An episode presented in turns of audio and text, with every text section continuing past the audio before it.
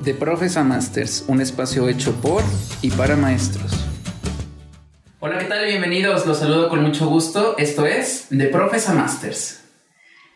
El día de hoy nos acompaña una maestra de vocación, una maestra que a lo largo de sus años ha encontrado en sus alumnos áreas de oportunidad en donde ha querido apoyarlos. Estas áreas de oportunidad no solamente radican en el apoyo académico, sino en algo más. Ella es Indira Parrilla. Indira, muchas gracias por acompañarnos el día de hoy. De nada, muchas gracias a ustedes por invitarme a estar aquí. Indira, aparte de ser maestra de educación primaria, ella es egresada de Enlace Occidente en la maestría de Ciencias de la Educación Familiar y también en dos diplomados. ¿Cierto? Platícanos, ¿en qué diplomados estuviste aquí en Enlace? Bueno, el primero que estudié fue el diplomado en psicología positiva y posteriormente tomé el diplomado en logoterapia y sentido de vida.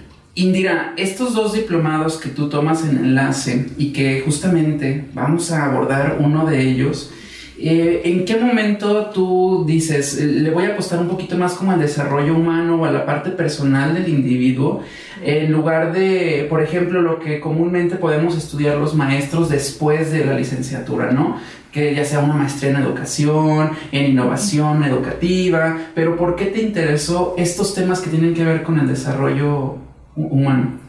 Creo que, bueno, principalmente después de haber estudiado la maestría en Enlace Occidente, para mí fue eh, un gran parteaguas en mi vida porque me dio un crecimiento eh, profesional, claro está, pero un crecimiento este, personal eh, abismal. O sea, realmente tuve un crecimiento muy, muy grande y donde me di cuenta que el valor de la persona, ¿no? O sea, creo que muchas de las veces estamos tan pues tan en contacto con las personas que perdemos precisamente este sentido de, del ser persona.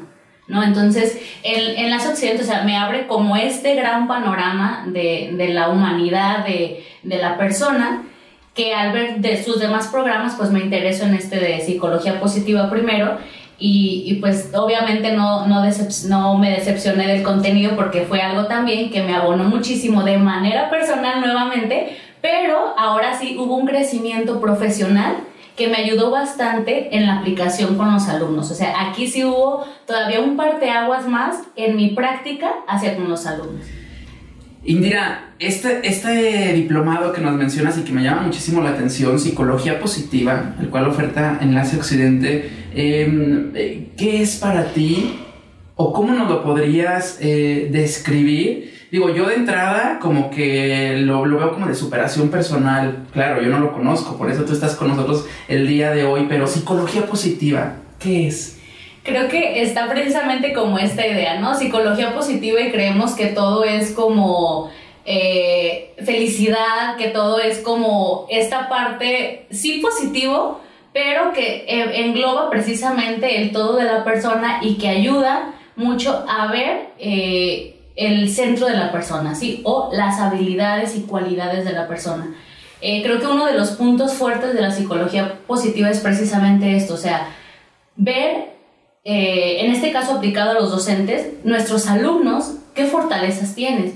Muchas de las veces nos enfocamos, tanto como padres, como madres, como este, docentes, a las áreas débiles, ¿no? Ah, es que tenemos que fortalecer esto, ¿por qué? Pues porque este eh, están más, este, un poquito más flojitos en esta área o tenemos que fortalecer esto. Entonces, precisamente la psicología positiva viene como a romper con esto de decir, ok, o sea, claro que hay que trabajar en las áreas de oportunidad que tenemos como personas, pero la psicología positiva enaltece tus cualidades y a partir de fortalecer tus cualidades, de seguir apostándole a lo que tú eres bueno, a lo que tú sabes, ahora sí, a lo mejor las otras áreas, ahora sí que se van a ir dando como por añadidura, ¿no? Entonces, eh, ese es como el punto más fuerte de la psicología positiva, apostar a ver las cualidades del ser humano y eh, apostar precisamente en eso a que se sigan desarrollando más. No, no que, ah, ok, ya lo tienes desarrollado, lo dejamos de lado y hay que, a ver, estás un poquito flojito en esta área, hay que apostar más a esta área. No, seguimos apostando en esta otra área y como lo decía hace un momento, o sea, lo demás se va dando como por añadidura porque eres más creativo, tienes más oportunidades, este, tienes más capacidad de tomar decisiones más, eh, de una manera más sabia, podríamos decirlo así. Entonces te abre como este, este panorama a, a seguir avanzando y creciendo de manera personal. Indira, esto podría ser, por ejemplo, pues la idea de la psicología positiva, el enfoque, pero eh, todos nuestros profes que nos ven y nos escuchan en este podcast, em, ¿cómo pueden aplicarlo? Indira, ¿tú cómo has aplicado la psicología positiva en el aula en tu experiencia como maestra? Creo que eh, la aplicación, eh, muchas de las veces los docentes pensamos que es como hacer mucho, ¿no? O sea, como cuando nos dan a conocer un método nuevo, una, una postura nueva, eh, a veces pensamos, ay, es que creo que va a ser muy pesado, pero no, o sea, la psicología positiva precisamente viene como en pequeñas acciones, pequeñas acciones que van a ir construyendo en el individuo, en el alumno, en nosotros como docentes, este, precisamente este enaltecimiento de nuestras cualidades para seguir trabajando en pro de nuestro crecimiento personal. Entonces, eh, en la aplicación en, el, en el aula, eh, o sea, desde el simple hecho de reconocer aquello que hace bien el alumno, o sea, el simple hecho de reconocer, decir, ah, muy bien, hiciste esto muy bien, no sé, a lo mejor sacaste, no sé, 10, no sé, pusieron 10 preguntas, sacaste 9 bien y una mal, entonces, anteriormente en la en las pedagogías pasadas era enfocarse en ese error. ¿no? Se enfocaban en ese error y no enaltecían, oye, pero sacaste 9 bien, ¿no? O sea, era como, en esa te equivocaste y esto es lo que hay que fortalecer. Entonces en la psicología positiva viene más a hacer esto, esta parte de, ah, súper bien, sacaste esto bien, la próxima vez puede ser mejor, ¿no? O sea, pero es como eh, eh, desde reconocer eh, esos pequeños logros en los alumnos, el, reconocer sus fortalezas, sus cualidades, mm, porque creo que muchas de las veces eh, los docentes nos enfocamos precisamente, eh, vuelvo a lo mismo, como a, caer como en, en, las cuestiones que hay que fortalecer en los alumnos e incluso los padres de familia. Maestro, dígame en qué va mi niño mal para yo poder apoyarlo o qué tengo que hacer yo en casa, ¿no? Entonces, y dejamos de lado como las partes en las que los niños son buenos. Entonces, eh, las muchas de las veces lo artístico, lo musical, los niños tienen como muy ávido esto y de repente siento que precisamente por esta, este, pues, pedagogías un poco inadecuadas ya para estos tiempos, pues como que vamos matando como, como esa, esa iniciativa y esa creatividad de los alumnos y vamos cultivando todo aquello para lo que son buenos. Entonces, eh, desde, el, desde el hecho de reconocer, del hecho de buscar situaciones que le permitan al alumno sentirse bien con lo que está logrando. Ah, estoy logrando esto. O sea, desde el simple hecho de, eh, podríamos decir eh, que son también como estrategias un poco, o sea, lo podemos como aun, a, aunar un poquito, juntar un poquito, como estrategias de gamificación, precisamente como para ver este tipo de logros en los alumnos eh, y que ellos vayan viendo cómo van, cómo van avanzando y cómo van este, creciendo, ¿no? Entonces, creo que esa parte es súper importante en el darles, eh, seguirles dando el reconocimiento y enaltecer aquello en lo que son buenos. Me llama muchísimo la atención, Indy, el saber diferenciar con lo que nos estás platicando acerca de la psicología positiva, pero en qué momento el hecho de que yo enaltezca las las, habilidades, los conocimientos que los alumnos tengan, eh, en qué momento se puede interpretar para los niños como un falso elogio. ¿En qué, eh, eh, ¿Cuál sería este punto como de no ofertar elogios que parezcan como, ay, este profe me está como, este, pues diciendo algo que no es cierto? ¿No? ¿Es ahí también entra la psicología positiva? Sí, pero no, no precisamente no vas a enaltecer aquello en lo que el alumno, el alumno a lo mejor no es bueno, sino lo que va logrando. O sea, es, no es tanto que enaltezcamos algo que no existe o que no hay en el alumno, sino que si él va avanzando en una área o va creciendo o tiene una fortaleza y tú la ves como docente y dices, ah, este alumno tiene esta fortaleza, oye, qué bien dibujas oye, qué padre te está quedando esto, oye, este, hiciste esto de manera increíble, ¿no? Entonces, creo, creo que, o sea, no es tanto como un falso elogio, Y no, caer como en este falso elogio, sino más bien enaltecer lo que sí hay, lo que sí está.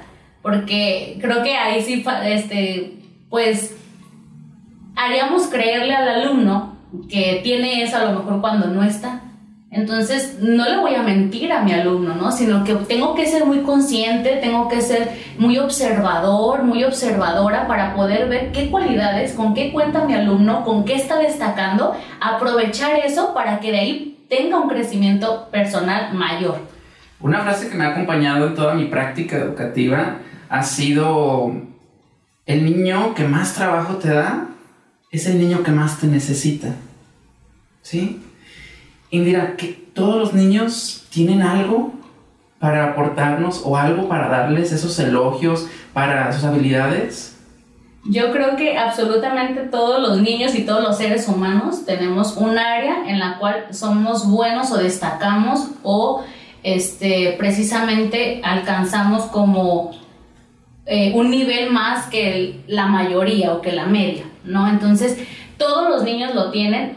A lo que voy es a lo mejor como a esta mm, situación en la que a veces vuelvo a lo mismo que a veces eh, no digo que nuestras prácticas sean inadecuadas porque a lo mejor fue como una tendencia con la que nosotros fuimos educados. O sea, creo que hay que repensar un poco en esta cuestión porque es romper esquemas y estructuras con las cuales a nosotros nos enseñaron y nosotros probablemente cuando estuvimos en la universidad, en la normal, este, salimos y que aplicamos y que son inadecuadas hasta cierto punto, pero no lo vemos o lo vemos normal porque es como la tendencia. Ah, es que los demás maestros también lo hacen o es muy común, ¿no? Y es precisamente como desaprender ese tipo de situaciones y eh, romper esos esquemas para comenzar precisamente con esto, con esto nuevo, abrirle camino precisamente al hecho de ver a mi alumno como una persona íntegra y total, que es un ser biopsicosocial. Entonces, ver como todo, todo lo que es mi alumno y no reducirlo a números y letras. ¿no? Porque creo que a veces, tristemente, los sistemas a veces nos, nos llevan como a ver eso nada más.